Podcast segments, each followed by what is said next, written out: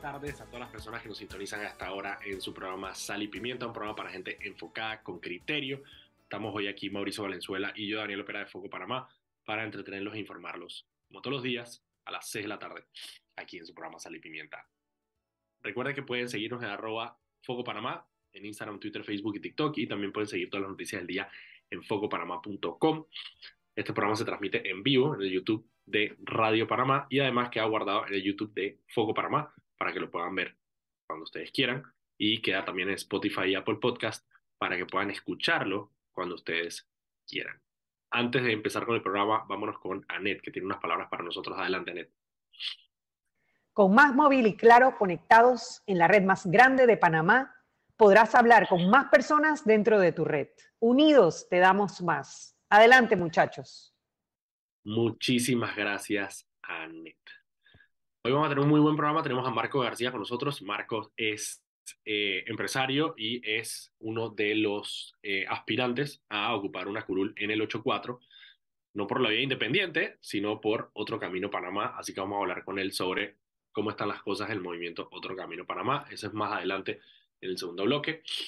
Por ahora vamos con las noticias. Mauricio, ¿vale? ¿Cómo estás?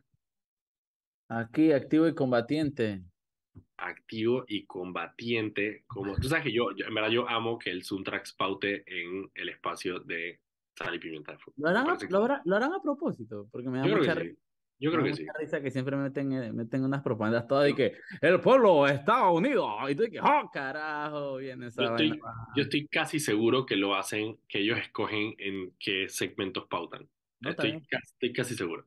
Está bien, está bien. Así que, a, mí, me encanta investigar, esto, eh, investigar, no, también investigar, pero no, entrevistar a estos ñangaras. Deberíamos invitar una vez uno a. O sea, a mí me encanta, se echan eso, para lo que son buenos para hablar, esos manes hablan y hablan y hablan. Mira, eso es como para cuando uno está aburrido, uno, ah, uno busca una botella de seco, un tercio de leche y siéntese con Genaro López al lado. O sea, es súper pretty. Yo en verdad hice, no sé si tú te acuerdas, pero para, para cuando hacíamos el podcast de Foco, hice una, un, un man entre Pulo Linares. ¿Y, y Diógenes? No, no era Diógenes, era un, eh, Jorge. Ay, se me ah, el man de, el man de, el man de, de la claro, sí, sí, sí.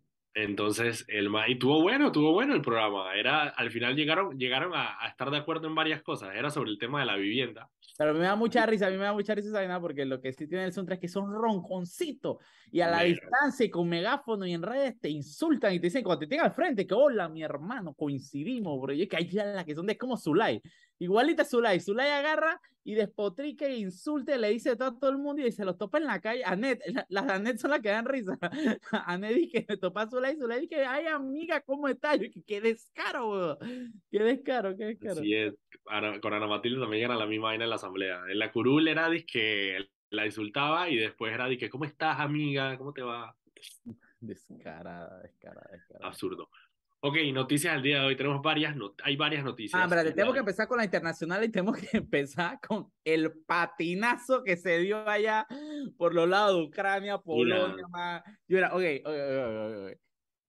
Contexto rapidito, seguro la gente ya, ya sabe un poquito de eso. El día de ayer eh, cayó un cohete, eh, un misil, no, no que un, no fue un volador, fue un misil.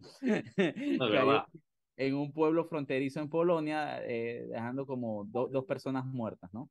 Eh, la primera reacción rapidita salió Zelensky diciendo que, que ya tiene que la OTAN tomar medidas, que están atacando su territorio, no sé qué. Rusia no decía nada. Todo el mundo es que, que Rusia atacó un misil. Incluso salieron diciendo que era un misil ruso, que había confirmado. La primera fue de que no, un misil de fabricación rusa, Una horita después de que, eh, bueno, eh, ¿cómo les explico, muchachos? Es que el misil es ucraniano, ¿no? Entonces al final fue un misil ucraniano eh, de las defensas antiaéreas estas que instalaron, que básicamente la gente piensa que las defensas antiaéreas son un poco de manes con casco y disparando al aire. No, es un sistema de misiles que intercepta otros misiles. Automatizado. Exactamente. Aparece que uno de esos misiles fue a dar eh, durante un ataque ruso el, un misil ucraniano eh, se fue en fly. Hay, hay, hasta un episodio de Los Simpsons que es así, ¿no? Y lo han usado para eso que da risa. Se fue en fly el, el, el, el cohete. El cohete, la vaina. El, cayó el cohete. El cohete. Y cayó en lado polaco. Eh, Polonia no va a invocar ningún artículo en la OTAN. Eh, hubiera sido súper chistoso que Polonia lo invoca contra Ucrania, ¿te imaginas ese plot twist? Eh, Exacto. ahí, solamente para, para, para contexto ahí, el, el, la OTAN, que son los, el organismo del, del, del, Tratado del Atlántico Norte. Bueno, tiene, una, tiene una cláusula dentro de su, su, su adhesión que básicamente un ataque a alguno de los miembros de la OTAN es un ataque a todos los miembros de la OTAN. Y entre los miembros de la OTAN está Estados Unidos. Entonces, siempre está como que esta vaina de que eh, Rusia no se puede meter con ninguno de los miembros de la OTAN porque eso activaría que inmediatamente eh, no solo Estados Unidos, todos los países de la OTAN digamos, activen sus defensas en contra de. Pero tú te, tú te acuerdas que, el que el que dio la noticia de que era un, que era un cohete ucraniano fue Estados Unidos, ¿no? Sí, sí, sí. Biden dice que, a ver, a ver, vamos a calmar las vainas, vamos a calmarnos. Vamos a calmarnos, Bueno, de hecho, de hecho, lo que pasa es que ellos están en este momento en Bali para la reunión de, es la reunión del COP. G20. Ah, del G20, perdón. La reunión del G20 están ahí en, en entonces aprovecharon que estaban todos ahí y tuvieron una reunioncilla de emergencia. Eh, hay una foto que estaba circulando donde estaba Ricky Sunak de Inglaterra, estaba Macron, estaba Biden, estaba Pedro Sánchez, eh, presidente de España, había varios ahí. en una reunioncita como que, ajá, entonces... esa foto está histórica, eso te voy a decir que esa foto está histórica, porque no es, no es, en tiempos modernos no es normal que mandatarios estén en situaciones de crisis juntos. Sí. Eh, eso no se da, eso se daba mucho en la Segunda Guerra Mundial, por allá, entonces, ese tipo de fotos de tantos mandatarios manejando una crisis junto, eh, yo como mi, sale mi lado fotoperiodista y esa vaina de que esa foto es oro, la gente no sabe lo, lo interesante. Buena foto. Sí, son, son esas fotos que trascienden en la historia, obviamente por, por, por los personajes que hay en la foto. Exactamente, exactamente. Está brutal. Así que bueno, aparentemente ya la situación en Polonia se habría normalizado y volvemos a, eh, volvemos a la guerra normal. A la parte, que cuando, cuando, yo, cuando, yo, estuve allá, se dio un, un, ahí sí se dio un ataque ruso. Eh, yo estaba, acaba de cruzar Ucrania y se dio a, creo que fue a 5 o 10 kilómetros de la frontera con Polonia. Que esa, esa fue la que puso que todos los tanques y, y chucha, me tocó una brutalidad que yo nunca pensé que iba, que fue cuando yo iba saliendo, estaban, pero una fila interminable de tanques de guerra, pero literalmente en la frontera apuntando hacia Ucrania y un pocotón de estas baterías antiaéreas todas porque se había dado un ataque un par de días antes, súper cerca de la frontera, pero no en la frontera. Igual los rusos no son pendejos para... Si los rusos van a atacar a Polonia, los rusos van a atacar a Polonia. Y invadir, pues, exacto, Polonia siempre paga Sí, que una bomba en pueblito lleno de cabras, no, es que esos manes van a echarse y que Cracovia de un solo trancazo. Lo que pasa es que parte de lo que, de lo que, de lo que fue gracioso también hoy, en medio de la tensión, fue gracioso es porque, claro, la Segunda Guerra Mundial de alguna manera comienza eh, con la invasión de Alemania a Polonia. Entonces siempre se dice que Polonia es el primero que siempre paga los platos rotos eh, en la guerra. Entonces, cuando la gente dice, bueno, hay un ataque en Polonia, de que ah, ya empezó esta vaina, ya. ya, ya, ya, esto me suena a 1939. exacto, dije, ya, ya, ya comenzó. Pero no, aparentemente no. Así que ya se, te, se, se volvemos a la, a la, historia normal de la guerra. Una de las cosas sí es que la Unión Europea eh, anunció un nuevo paquete de ayuda militar eh, a Ucrania, que, y em, la manera que lo están describiendo, y me pareció genial, es eh, eh, la Unión Europea ha hecho ocho entregas militares a, a, Ucrania en lo que va de la guerra y esta nueva entrega es más grande que todas las otras combinadas. ¿Qué le están, dando? ¿Y que jets y vaina? Le están dando, no creo, más que todo, más que todo son eh, precisamente misiles antiaéreos. Ah. Para, Me parece porque, porque el tema de los jets, los fighter jets es una vez que es súper importante, que los manes no los sueltan por nada del mundo. No los sueltan. Me acuerdo que yo, yo estaba en Polonia y se dio una votación para ver si autorizaban que el gobierno le diera y que Fighter Jets y hasta los propios ciudadanos y que no, no, no, no. Sí, es, muy es lo mismo que, y yo creo que, digo, uno, uno como que se desincentibiliza, desen, desensibiliza. Desensibiliza por las películas, pero por ejemplo, el tema de los portaaviones eh, es una vaina absurda. O sea, Estados Unidos tiene como 17 portaaviones y el que le sigue, que es China, tiene que 3. O sea, como que es algo que en realidad, o sea, la diferencia en armamento es absurda y son estos bienes militares extremadamente preciados. Y los fighter jets, los, los, los, aviones de caza, eh, son uno de esos bienes preciados que tienen los países que por más, por más que esté apoyando la guerra en Ucrania, dije, no, no, no, o sea, eso, eso es mío. Pues. Y yo te, yo te, yo te voy a, yo te voy a dar que el número real de, de portaaviones. Estados Unidos tiene 11 portaaviones en servicio. Tiene 80 en total, 11 en servicio. Y el que le sigue en, con portaaviones en servicio es India con dos. India con dos. a mí me cuando me da risa porque una de las cosas, hay, hay, hay ciertas, obviamente yo entiendo que eh, vivimos en un mundo donde, la, donde ya el, el excepcionalismo americano y obviamente este, es una nación que está de alguna manera debilitándose. Ah, no, eh, perdón, China, China con tres y después China con tres, exacto.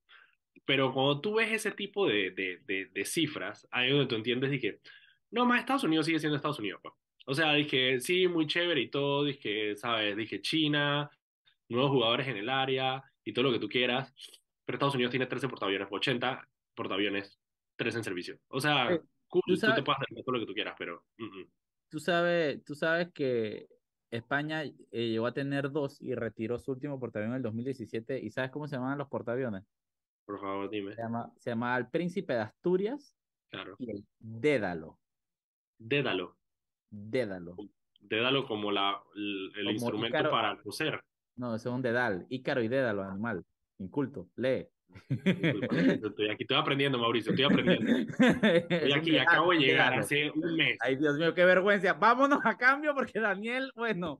Me va a quitar, me va a quitar aquí más, acá aquí más Ay. Vámonos al cambio y regresamos con sal y pimienta.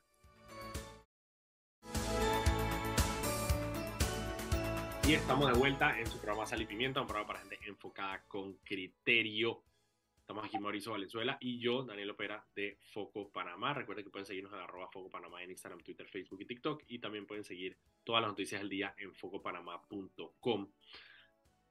Este programa se transmite en vivo en el canal de YouTube de Radio Panamá y queda guardado en el canal de YouTube de Foco Panamá y también en Spotify y en Apple Podcast para que lo escuche a su propio ritmo. Antes de seguir el programa, vámonos con Anet, que tiene unas palabras para nosotros. Adelante, Anet.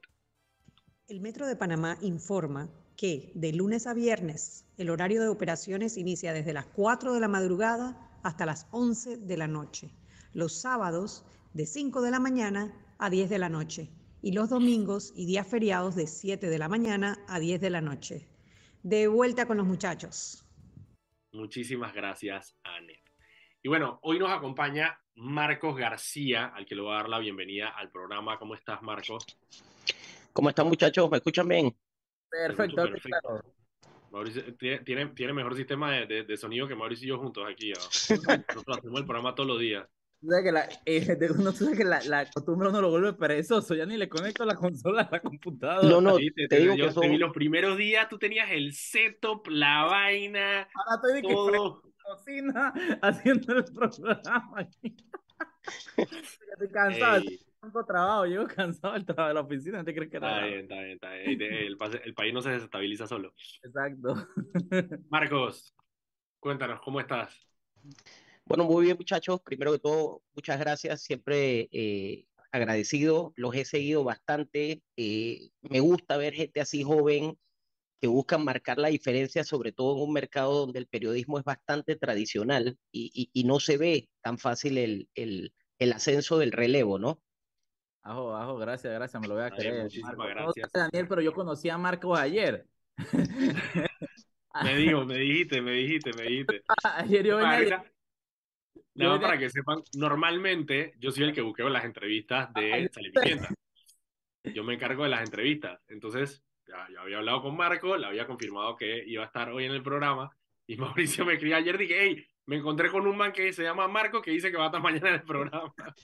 Yo no tenía idea, porque usualmente en el día es que, él me, es que vamos viendo lo de la agenda y si él ya tiene la invitación, yo me voy enterando. Pero ayer yo venía llegando de esta boga y para el restaurante ahí chuchito y que la fecha. Sí, se nota porque estabas quemado y en chor y vaina, estabas no, tripeando. yo fui, fui, hice un viaje expreso a Taboga y mira que ayer también me di cuenta de algo, algo, algo, algo interesante yo, yo siempre hablo mal de, del coso. Yo dije, más, no hay una casa en Amador. Yo llego en bote, me bajo el bote y me voy. Yo nunca hago nada por ahí, nunca hago nada literalmente.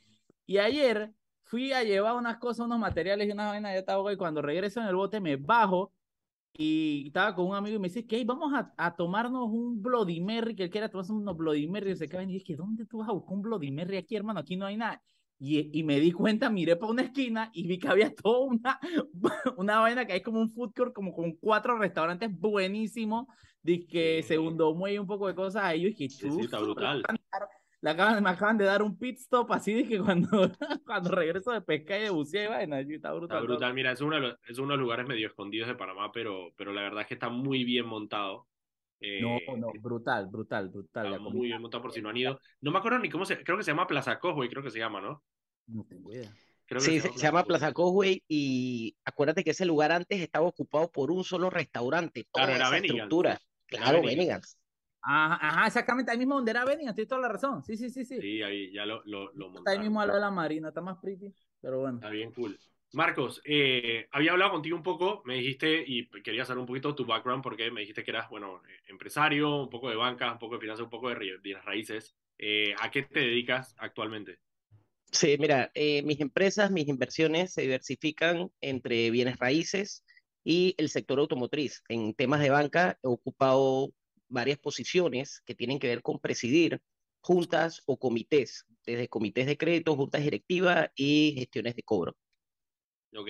Y obviamente la razón por la cual es este programa no es precisamente para, hablar de banca, sino porque tú estás aspirando para ser diputado en el circuito 84 por Otro Camino Panamá, que mira que normalmente en este programa, digo, simplemente porque la actividad política se ha adelantado con el tema de las firmas, eh, no hemos tenido el chance de hablar casi ninguna, en ningún momento con eh, personas que están aspirando dentro de los partidos políticos.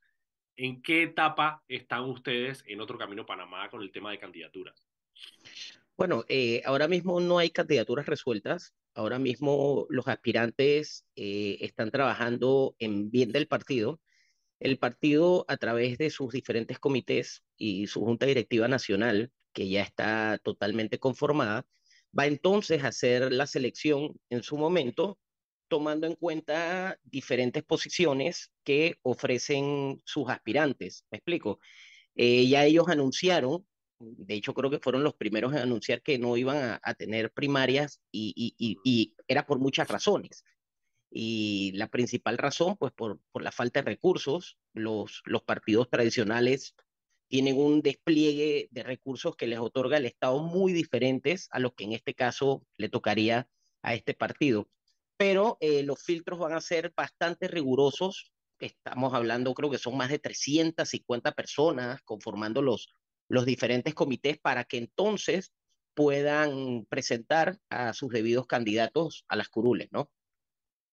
¿Y cómo, cómo, o sea, al no tener primarias, cómo les han dicho a ustedes, eh, digamos, la parte directiva del partido, que va a ser esa escogencia de las personas para ocupar estas posiciones? Bueno, en primer lugar, se va a tomar en cuenta quién es la persona. La persona, eh, lo que refleja en medios y en redes, es lo mismo que busca que, se presente al país. Yo creo que el partido en una, en una ideología correcta eh, busca limpiar los elementos que va a presentar en todos los aspectos posibles. Claro, no se puede tener la perfección, pero eh, los aspirantes que salgan elegidos tienen que renunciar o tienen que firmar una serie de acuerdos, que es lo que hoy en día eh, tiene al país en este, en este desajuste, ¿no? y estamos hablando desde prebendas, exceso de botellas, eh, nóminas, eh, prohibición de investigación a, los miembros electos, etcétera. Marco, yo tengo una pregunta, eh, una consultita. Cuando, cómo, ¿Cómo fue que tomaste esta decisión? porque hemos visto personas jóvenes que están buscando estas aspiraciones políticas por la vía independiente usualmente casi que, casi que me dio miedito cuando vi la cantidad de candidatos, porque de la nada había más candidatos independientes que nunca y gente de partidos metidos como independientes, una locura. ¿En qué momento, cómo fue tu razonamiento para, en vez de ir la vía independiente, irte con eh, el movimiento Otro Camino? Mira, eh, gracias por la pregunta. Es una pregunta extremadamente eh, interesante y te explico. En algún momento yo me siento y yo entiendo cómo está la situación del país. Es decir, yo puedo tener un negocio, no te estoy diciendo que vaya a todo vapor, pero puedo tener un negocio, pero empiezas a ver y empiezas a entender cómo se está cerrando el país. no hay inversión extranjera, no hay turismo. Y cuando ves a, los, a las posiciones que debieran ocupar y trazar la línea que debe seguir el país en busca de crear empleomanía, de mejorar los temas educativos, de mejorar, coño, tú dices, ¿qué le va a tocar a mis hijos? O sea, después que yo entrego un profesional al país, ¿para dónde va? ¿Para dónde va? ¿Qué le van a ofrecer? ¿Mil dólares siendo un, un, un diplomado? O sea, ¿qué, ¿qué, qué es lo que está pasando aquí? Entonces, cuando ya tú te viene a la mente la palabra emigrar, entonces cuando tú frenas y tú dices, un momento, yo estoy muy viejo para emigrar, estoy muy joven para rendirme y soy muy valiente para no pelear. Entonces, si los demás han podido, porque de nada sirve que yo esté hablando contigo aquí, hay que llegar donde se toman las decisiones. Y hay que seguir un camino para llegar ahí. Y fue cuando empecé, porque no sé si lo saben, yo empecé como, como precandidato independiente. Mm, en el 8-4 y empezaste a agarrar, o sea, hiciste el proceso.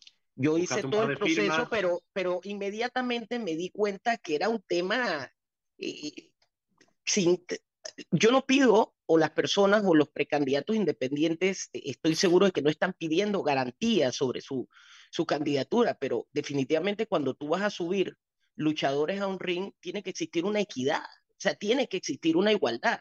Y quienes tienen que promover la igualdad es el estamento que precisamente debe ser regulatorio en el marco electoral y no viste esas garantías por parte del Tribunal Electoral, que era el que en este momento estaba, estaba mm, Es que, imagínate, se llegaba a marzo del 2022 y todavía no, no se habían presentado el tema de, los, de las modificaciones al código electoral y, y estaba muy encima, ya venía mayo, ya venía, que era cuando tú tenías que presentar según el tema reunir a la gente porque el app, el app era una cosa que desde el principio se sabía y se entendía que no era una cosa, o sea, no, y, tú no puedes tener 20 apps abiertos por la calle, un celular para cada aplicación y exclusivamente para usarlo para cada aplicación. Ahí estamos hablando de un costo de 3 mil, 4 mil, 5 mil dólares y hablan de activistas, pero es que los activistas no, no, no te llegan así de la nada, me explico, tienes amigos y tienes familiares dispuestos a apoyar. Pero Marco, eso es porque tú no sabes hacer la vaina. Su live, tienen la planilla de la asamblea eh, y entonces la man no se preocupa por nada, ella simplemente a eso lo manda, le llega su pago por ACH y buscan la firma. Que tú estás en tu con Marco, ¿qué pasa? Bueno, eh, eh, bien, bien por los que lo, lo hacen de esa manera, pero tú, tú cuando quieres marcar una diferencia lo tienes que hacer desde el principio. Yo sé que es mucho más difícil no llegar a las personas con un mensaje clientelista. De hecho, tuve personas que desde el principio me ofrecieron su apoyo condicionado a. Y entonces ahí es cuando tú dices, coño, si, si voy por aquí, voy a hacer lo mismo. ¿Me explico? Entonces voy a, trabajo no necesito, yo necesito que el país donde yo he crecido y donde he gastado hasta mi último centavo y donde nacieron mis hijas sea un país productivo y vuelva a los reales. Tan fácil como eso. Marco, y digamos, en este, en, este, en este pensar de tu candidatura y que estarás presentándole, bueno, creo que inicialmente primero a los miembros de Otro Camino para Más, que son los parte del partido en el que te vas a presentar, ¿cuál ha sido, cuál es tu discurso con, con, esos miembros, digamos, sobre, sobre, sobre quién es Marco y por qué Marco quiere eh, llegar a la asamblea? Hay, hay que aclarar algo. En primer lugar, en las elecciones pasadas, eh, yo, civil y mi familia apoyamos a quien ahora es el presidente de Otro Camino. En aquel momento era una persona de libre postulación más. Y lo apoyamos por varias razones. Una, porque creemos en su discurso. Dos, porque es realmente importante creer en alguien. O sea, este no es el momento de decir, este miente, el otro miente, este no. Tengo que enfocarme y tengo que creer. Y el panorama político está, desde mi concepto, que no soy político, está tapado en lodo. ¿Me explico?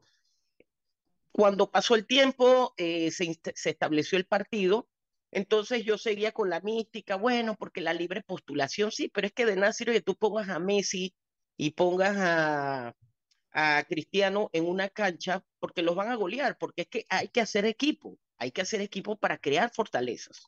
aquí en Panamá Cristiano Ronaldo no tiene cabida, pero Cristiano robando sí. Cristiano robando. Pero ¿Tú, tienes todo eso escrito o lo estás inventando? No, no, no, yo guardo. Yo, yo, en mi cabeza tengo un pedacito ahí donde yo voy guardando y que los punchlines y esa fue una caricatura que nosotros sacamos. De que Cristiano roba. esos stickers, esos stickers ahí van, ting, ting, ting. Son stickers mentales, stickers mentales. Ese, ese, el gran, el gran Sammy Carman que se hizo una caricatura buenísima. Pero, que sepa que esa idea no fue de Sammy, Sammy la hizo. Pero esa, esa idea es de Sammy Carman porque yo vi ahí que decía Sammy Carman y lo dar el crédito a Sammy Carman. Pero Sammy la dibujó, pero no, tampoco es mía, es de Kike. Kike fue el que ah, hasta que tengo miedo, hasta que tengo miedo de lo que voy a decir, güey. Estos manes salen no, pero oye, ok, tú estás aspirando a, por el circuito 8-4. Eh, el circuito 8-4 es un circuito, creo que es el, que genera más, más, porcentaje del PIB de, todo el país, ¿no? Si no me equivoco. Eh, entonces, ¿cuáles son, ¿cuáles son las necesidades que tú ves en el circuito? ¿Cuáles, ¿Cuáles son los primeros problemas que tú crees que desde la Asamblea puedes eh, de alguna forma atacar? obviamente, cuando uno es diputado, uno es diputado de un país, pero siempre uno, uno se enfoca tal vez o, parte de lo que es representante de un circuito, ¿no? Es representante de esa gente de San Francisco, Pueblo Nuevo, no, Pueblo Nuevo, no, Río Abajo. No, Pueblo Nuevo. Parque Lefebre, Don Bosco. Parque Lefebre, Panamá Viejo. Ajá. San Francisco, exactamente. Bueno, mira, eh, eh, en eso tengo que ser muy práctico. Yo sí creo que el trabajo de un diputado debe de enfocarse en la asamblea, y debe enfocarse en la gestión y creación de leyes. El tema comunitario debe manejarlo la comunidad. Claro, el diputado debe dirigir. Eh, si, si tú me hablas de los faltantes de, de mi circuito, mucha gente entiende el 8-4 como San Francisco. Ahora, no te miento, era parte de lo que yo también entendía. Ahora que me ha tocado caminar mi circuito, cuando tú me hablas lugares como Juan Díaz y lugares mucho más allá como Concepción, cuando me hablas del problema que tenemos en Boca la Caja, cuando me hablas de la parte trasera de Don Bosco que da por las acacias. O sea, hay, cuando me hablas de, Río Abajo, Río Abajo, Río Abajo es, un lugar donde, donde hay mucha, mucha industria, eh, pero que no puede brillar. No puede brillar y no, no, no se canaliza. O sea, hay talento, sí hay necesidad, sí hay, hay un tema de, de delincuencia, pero, pero son temas que hemos ido pasando y que hemos ido dejando atrás y que hemos ido dejando atrás. Y al final esos temas nos alcanzan cuando hablamos de país como global. Claro, pues esas falencias quedan ahí. Son las 6 y 33. Muchísimas gracias, Marcos, por acompañarnos aquí en este programa. Seguro te estaremos invitando más cerca cuando ya la actividad electoral dentro de otro camino ya eh, arranque con todo y tengamos aquí alguna de las personas de otro camino. Te tendremos a ti también Así que muchísimas gracias. Nosotros nos vamos. ¿Qué otro camino? Iba, iba, a decir algo más, Marco. Eh, ah. No, no, nada. Muchísimas gracias a ustedes, muchachos. Les reitero eh, mi admiración. Sigan así. Eh, créanme que reconozco que no es fácil para muchachos como ustedes abrirse en el camino de la, del periodismo, sobre todo que Panamá, aunque existen los medios digitales, todavía es tan tradicional eh, con el tema de los canales, ¿no? Así que mis respetos y a todos los oyentes, un abrazo y felicidades. gracias, Muchísimas Marco. gracias. Marco, vámonos a un cambio y ya regresamos con sal y pimienta. Vigo.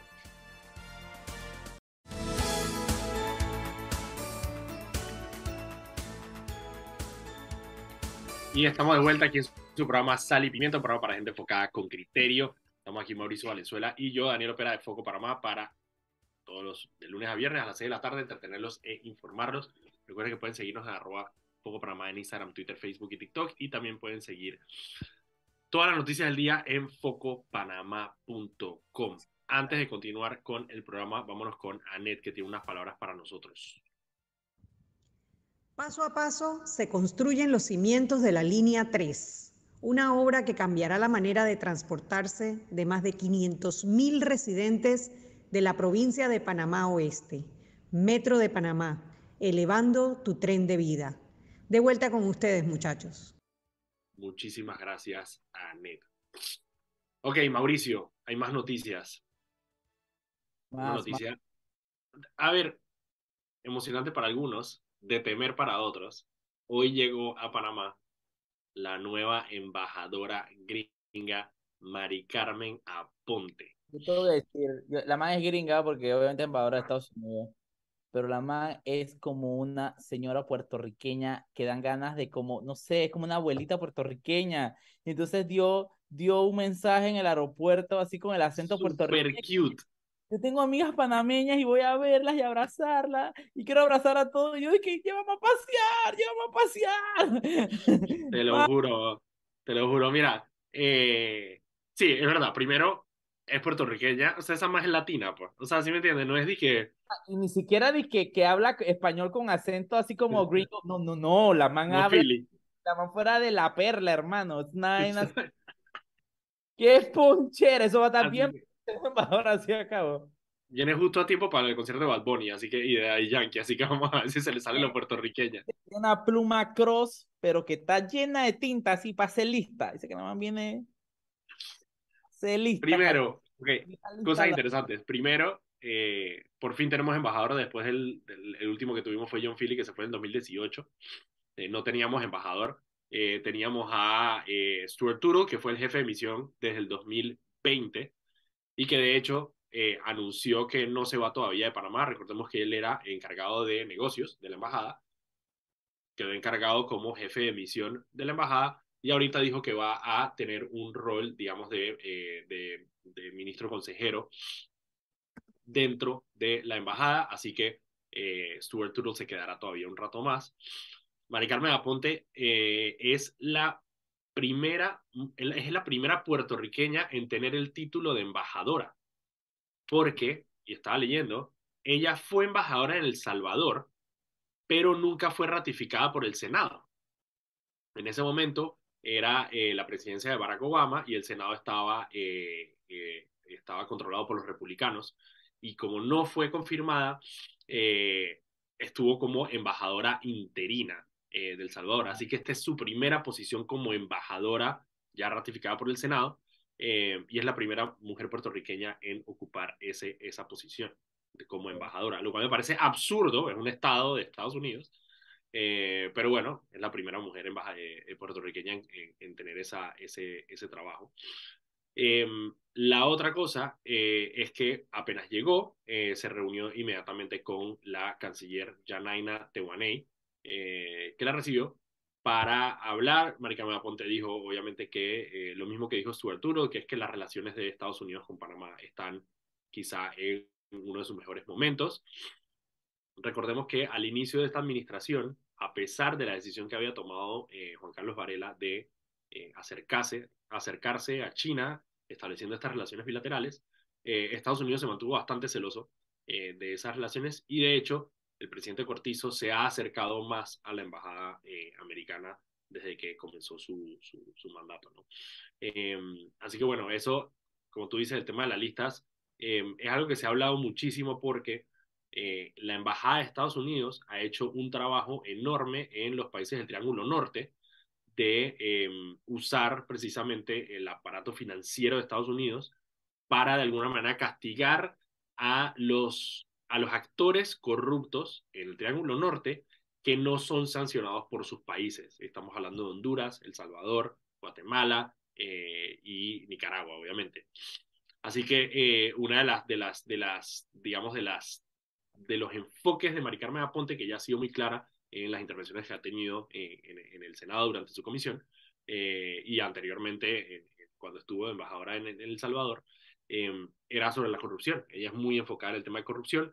La agenda del presidente de Estados Unidos, de Joe Biden, eh, ahora mismo en Latinoamérica y especialmente en Centroamérica y el Triángulo Norte, es sobre corrupción, porque de alguna manera ellos han tienen la teoría o digamos están trabajando bajo la bajo la bajo la, la hipótesis de que parte del problema de migración que tiene Estados Unidos, que es la gran cantidad de personas que están migrando de Centroamérica a Estados Unidos, lo hace por faltas de oportunidades en sus países. Y ellos han identificado a la corrupción como uno de esos factores que hace que la región no pueda avanzar y no se le puedan dar oportunidades a estas personas. Yo, Así yo, que, yo creo que lo- no, no lo han identificado como uno de los factores, como el principal factor. El principal factor, ellos, está- o sea, ellos violencia y corrupción.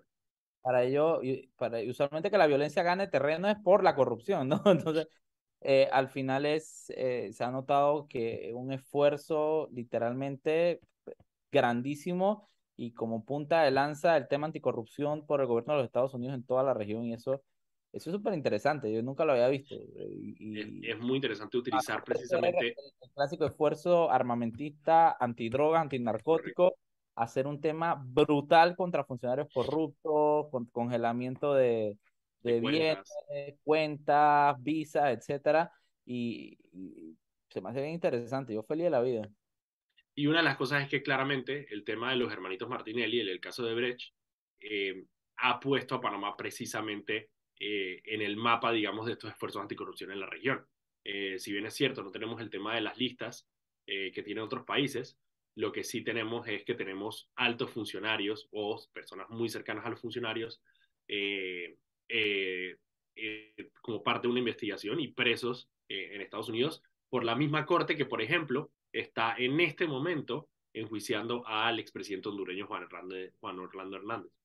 Eh, entonces, Panamá no escapa de eso, ¿no?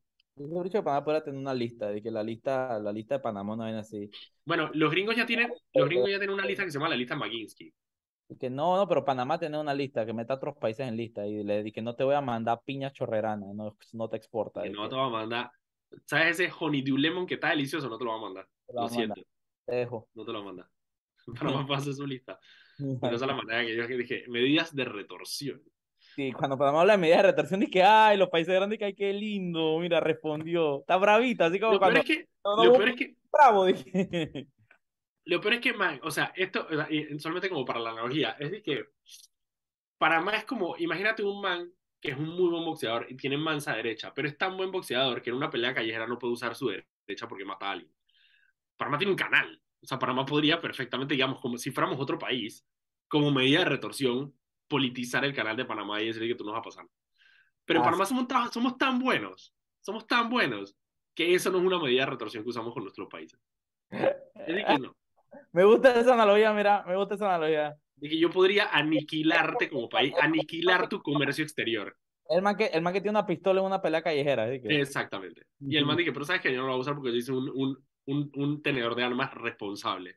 Yo podría, yo podría matar el comercio exterior de cualquier país, no lo hago, porque yo sí, yo sí bien buena gente. Eh, me gusta, me gusta esa vaina, pero creo que le estás dando ideas a un montón de gente que no había pensado en eso nunca. No, bueno, pero es que esa es una de, esa es una de las cosas que nosotros tenemos que pensar cuando pensamos en la democracia en Panamá, que no es una cosa etérea. El, el no permitir que, eh, que factores extremos lleguen a la política panameña es precisamente por eso, porque de, de alguna manera Panamá tiene un arma muy fuerte con el que puede desestabilizar. Eh, y yo creo que tenemos que ser muy en extremo responsables eh, con, esa, con esa arma que tenemos. De Peter Parker, o la tía de tío Peter Parker, de que con grandes poderes vienen grandes responsabilidades. Y hasta ahora Panamá ha sido muy responsable. Tenemos que el bloque que viene quiero hacer un rant sobre la película de Black Panther, hablando de... de... ¡Ey! Podemos hablar de Black Panther. Dale, vámonos al cambio y cuando regresemos tenemos eso y tenemos otro, otro, otro ahí del Suicide Squad que tenemos que hablar de la gente de RM y el CD. Así que vámonos al cambio y regresamos. Y estamos de vuelta aquí en su programa Sal y Pimienta, un programa para gente enfocada con criterio. Aquí estamos Mauricio Valenzuela y yo, Daniel Opera de Foco Panamá. Antes de continuar con el programa, vámonos con Anet, que tiene unas palabras para nosotros. Adelante, Anet. Recuerda que en el Metro de Panamá, por la seguridad de todos, es importante esperar el tren detrás de la línea amarilla. Viaja seguro, cumple las normas. Seguimos, muchachos.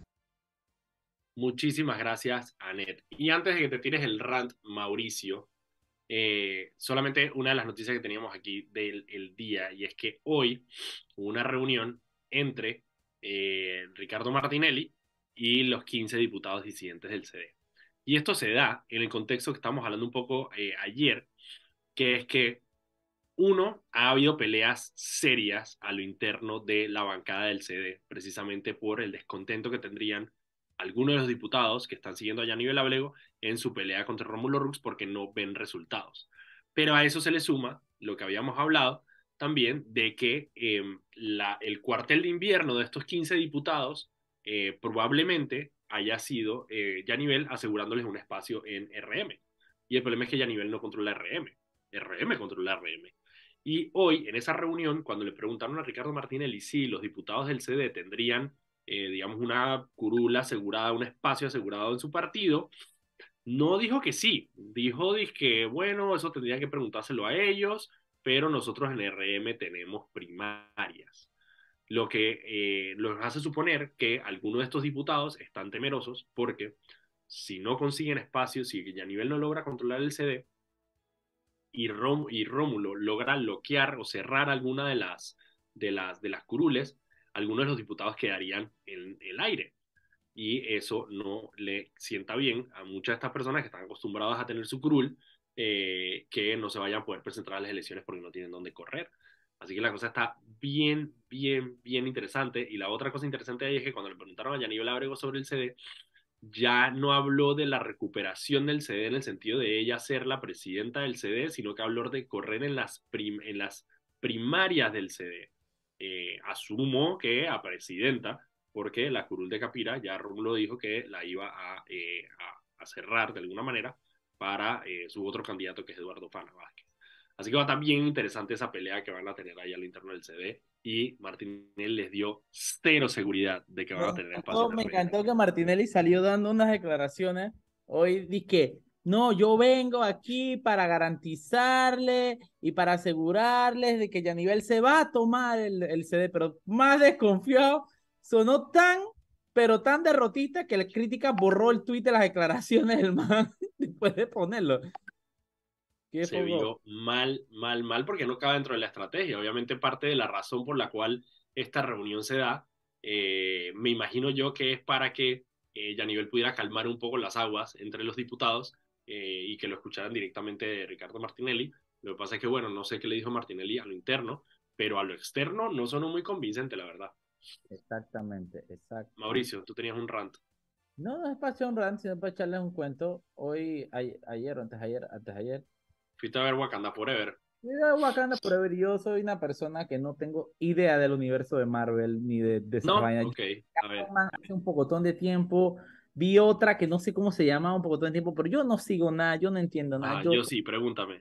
No, no te voy a preguntar, voy a comentar. Entonces ah, yo cuando vi que salió lo, yo me enteré, yo había visto de que, el actor de Black Panther había muerto y era como Foucault, y entonces sí. porque el man se veía que yo lo había visto en otras películas, era buen actor.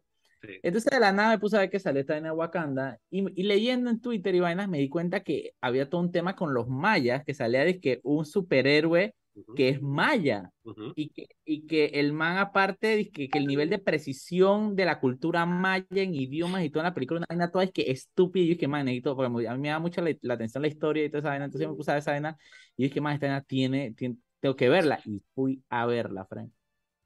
¿Qué película más buena? Peliculón. Muy buena, muy buena y está brutal porque Chuchi, hasta que, hasta que me emociona un poquito y todo, porque es como que el primer superhéroe que fue latino, que hey, indígena, eh, hey, el actor este, Tenoch, Tenoch, Tenoch Huertas, un monstruo de actorazo. Excelente trabajo. El Maid que, hey, se manda que soy Cuculcán, agárrate, Frank. Qué bestialidad, qué bestialidad. Te voy a decir, te voy a decir mi experiencia. Em, yo fui al cine en, eh, yo estoy, estoy, estoy en España, fui al cine en Madrid rodeado completamente. Que lo dobla, le doblan el español. No, no, no, no, no, no, no, Hay, cines, hay cines, hay cines donde son, no, no, no, hay cines donde hay, es original, no son muchos, pero hay cines donde lo dan en el idioma original, obviamente yo fui a ver el idioma original, pero yo estaba rodeado de españoles. Y toda la parte, la narrativa del el origen de Cuculcán como, como héroe, eh, su, su, su historia de origen, es precisamente sobre los abusos de los españoles en América y cómo esa fue la rabia, digamos, que lo impulsó a convertirse en, en Kukulkan. Eh, así que sí, fue un poco incómodo, fue un poco incómodo ser, ser el latino en la sala viendo a todo este pocotón de españoles y lo manes hablando de que, obviamente, de cómo su odio contra los españoles y contra la represión española fue precisamente lo que lo hizo convertirse en superhéroe. Pero fue muy interesante. A mí Wakanda Forever me encantó. Eh, creo que una de las cosas que está pasando en Hollywood, precisamente, digamos, por por todo este tratar de sensibilizarse con otras culturas. Y hemos visto cómo, por ejemplo, Pixar eh, escoge culturas diferentes para poder hacer sus películas, y lo hemos visto, por ejemplo, eh, en los últimos años con eh, cómo... ¿ah? Encanto tuvo muy buena. Encanto, pero por ejemplo, iba a comentar de Encanto, precisamente por la presión que hay del público de, de la autenticidad, cuando estás tocando con, con culturas que no son la cultura gringa, los manes de Encanto, los productores de Encanto, se fueron en un tour por Colombia con Luis Manuel Miranda, como por seis meses, que de full inmersión en la cultura colombiana, para poder, digamos, entender la cultura antes de atreverse a hacer esta película. Y eso lo que genera es que verdaderamente, como tú dices, se sienta, se sienta real. O sea, se siente de que, ah, esta gente se sentó, que se sentó probablemente con historiadores mayas como para hablar un poco de la historia maya, para que, ¿sabes?, las cosas se vieran auténticas y me parece que eso es una ganancia enorme para el cine, porque una cosa es mostrar a las minorías y otra cosa es mostrar a las minorías entendiendo a las minorías y entendiendo a los latinos. Y eso te gana un público enorme, porque todos los latinos se sienten identificados por la película más allá de solamente verse en la pantalla. Completamente, completamente, porque al final es mucho más allá de simplemente ponerlo, poner un latino en una película. Es, es que la cultura a un nivel de precisión que muchos latinos ni siquiera conocen. Y eso es lo que a mí me película, porque más el tema realmente estuvo, estuvo brutal. Y, y digo, y, y, y, yo conozco de superhéroes un par de vainitas, ahí la clásica de que yo jugaba con Batman y la vaina y Superman y los... Pero, pero, man, descubrí que había un, un superhéroe maya, eso está pasado. y mitología y, todo, y con su mitología y con toda la vaina. se fueron y que huyendo a la represión bajo el agua y entonces se... Una, man, qué ponche. Y mira lo que decías de que probablemente mucha gente lo conoce. Si, cuando, si ven Wakanda Forever o ven eh, el Pantera Negra, Black Panther, hay la estética de Wakanda, que es así como colorida y como que con tecnología y toda esta vaina, es un movimiento que se llama futurismo africano.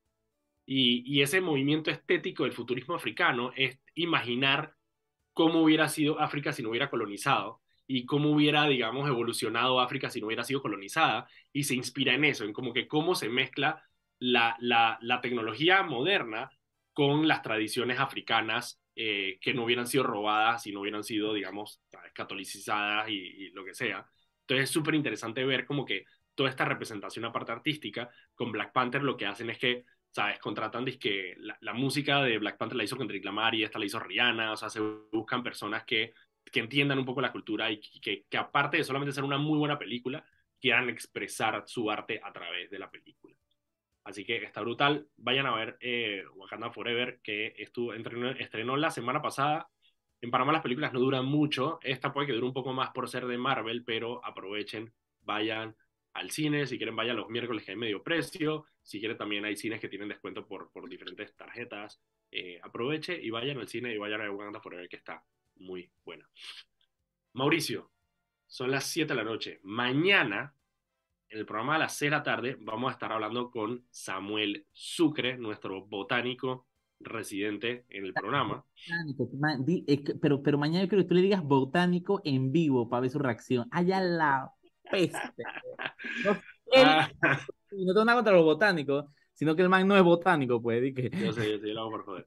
Eh, y vamos a estar hablando de dos cosas. Uno, la reunión de CITES que se acaba de, que se está dando en Panamá todavía, eh, que es precisamente sobre la protección de animales. Y la otra es una, un reportaje Sacó la Estrella sobre la falsificación precisamente de permisos CITES para poder exportar animales. Así que vamos a hablar con Sam Sucre de eso. Eso es mañana. Eso CITES es una vaina bien compleja porque el, el, una vaina, y tú te das cuenta de la maleantería que hay en Panamá con eso, porque tú, el CITES tiene que coincidir de salida y de entrada al país. Nada, lo loco. Entonces ahí hay. Ahí truchería, truchería al 100. Nos vemos mañana a las 6 de la tarde aquí en Sal y Pimienta. Nos vemos.